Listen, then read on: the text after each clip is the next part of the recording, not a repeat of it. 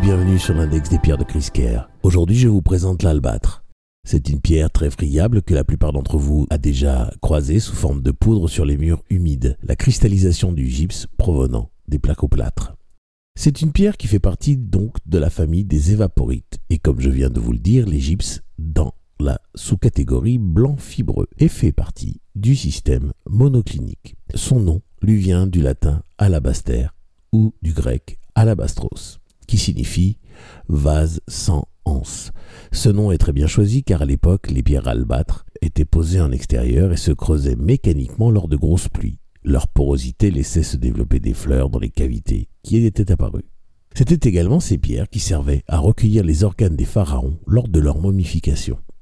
À l'époque des Romains, l'albâtre a servi également de vitrail, taillé en fines lamelles qui laissaient passer la lumière. Elle pouvait en plus être colorée. L'albâtre est une pierre blanchâtre ou beige et sa composition chimique basée sur l'hydrosulfate de calcium est CaSO42H2O et sa dureté est de 2. On la retrouve au Brésil, au Canada, en Chine, en Égypte, en Angleterre et autour de la Méditerranée. En France, nous célébrons les noces d'albâtre en offrant cette pierre aux personnes qui ont vécu mariées 75 ans.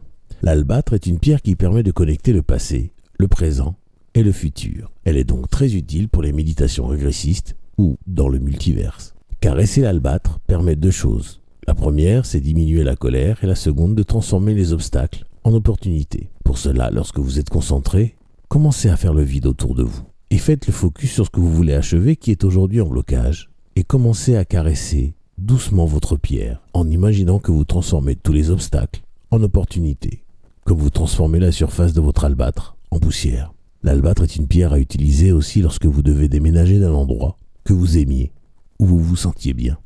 Apportez un objet décoratif en albâtre et posez-le dans la pièce où vous vous sentez le mieux dans l'habitation que vous allez quitter deux semaines avant de partir. Puis lorsque vous intégrez votre nouvelle habitation, c'est cet objet en albâtre que vous devrez poser en premier. Peu importe si vous devez le changer de place jusqu'à ce que vous trouviez l'emplacement parfait. Cette pierre, très absorbante, vous emmènera toutes les énergies positives et la chance que vous aviez dans votre précédente habitation. A l'inverse, si vous quittez une habitation que vous ne supportiez pas, ne rapportez surtout pas d'objets en albâtre. Sur le plan physique, l'albâtre est utilisé principalement en collier, bracelet ou en essence pour aider les personnes cardiaques qui sont fatiguées. Elle encourage également la régénération cellulaire et les douleurs chroniques. Posée sur le chakra cœur ou sur le chakra du dentien, mieux. Les deux en même temps, l'albastre peut vous aider à améliorer vos problèmes de circulation.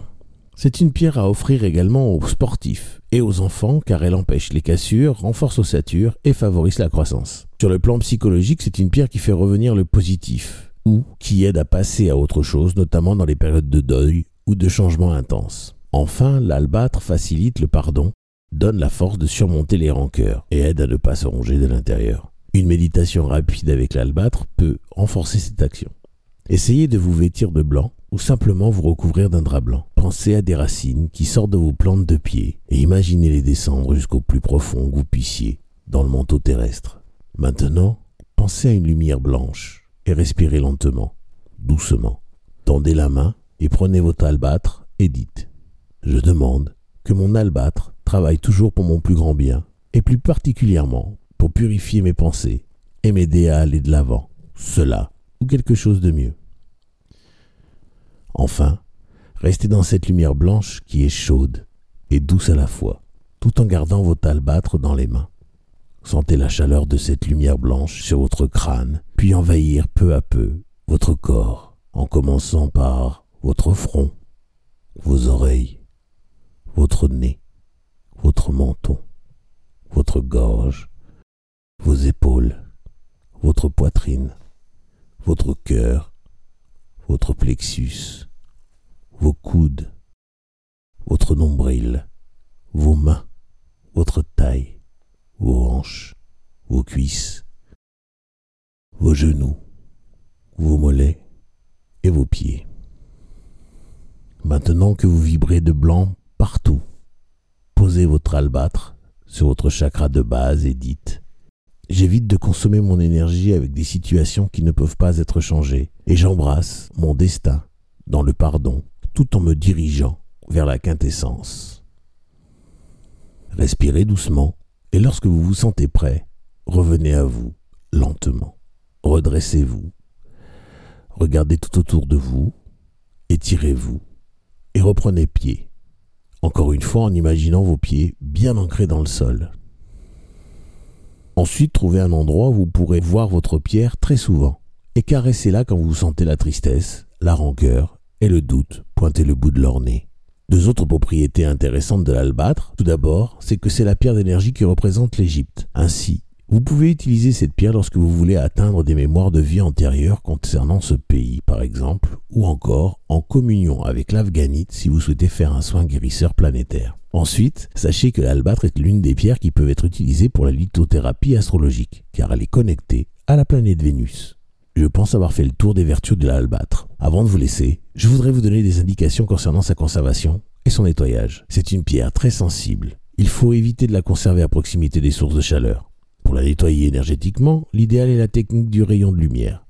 Pour la nettoyer physiquement, si elle se tâche, utilisez un chiffon imbibé d'un peu d'huile de térébenthine et frottez doucement. Il faut absolument la rincer avec un petit peu d'eau savonneuse pour la dégraisser. Sinon, Protégez-la avec une cire microcristalline semblable à celle utilisée pour les marbres.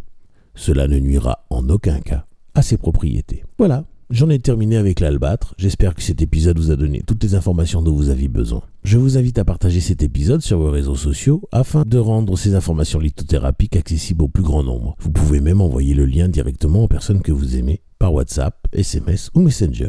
Je vous en remercie d'avance. Comme vous le savez, vous pouvez poser vos questions en commentaire ou par email à podcast.mepcrystal.com et je vous répondrai directement ou lors d'un prochain podcast. Je vous laisse poursuivre le cours de votre journée à présent en vous adressant tout mon amour et en demandant à l'univers de vous entourer des meilleures énergies possibles.